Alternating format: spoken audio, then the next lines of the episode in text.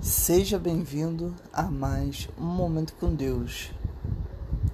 Por isso diz o soberano Senhor: Eis que põe em Sião uma pedra, uma pedra já experimentada, uma preciosa pedra angular para alicerce seguro.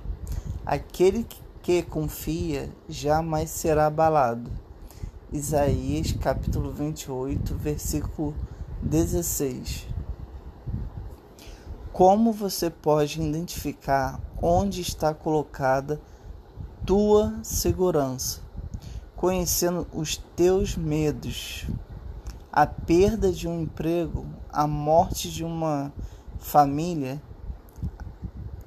a perda de independência, talvez, cada um desses eventos pode abalar a tua segurança se ela estiver colocada em um lugar que não é no Senhor, comece a colocar tuas esperanças e sonhos em Jesus através de um relacionamento com Deus.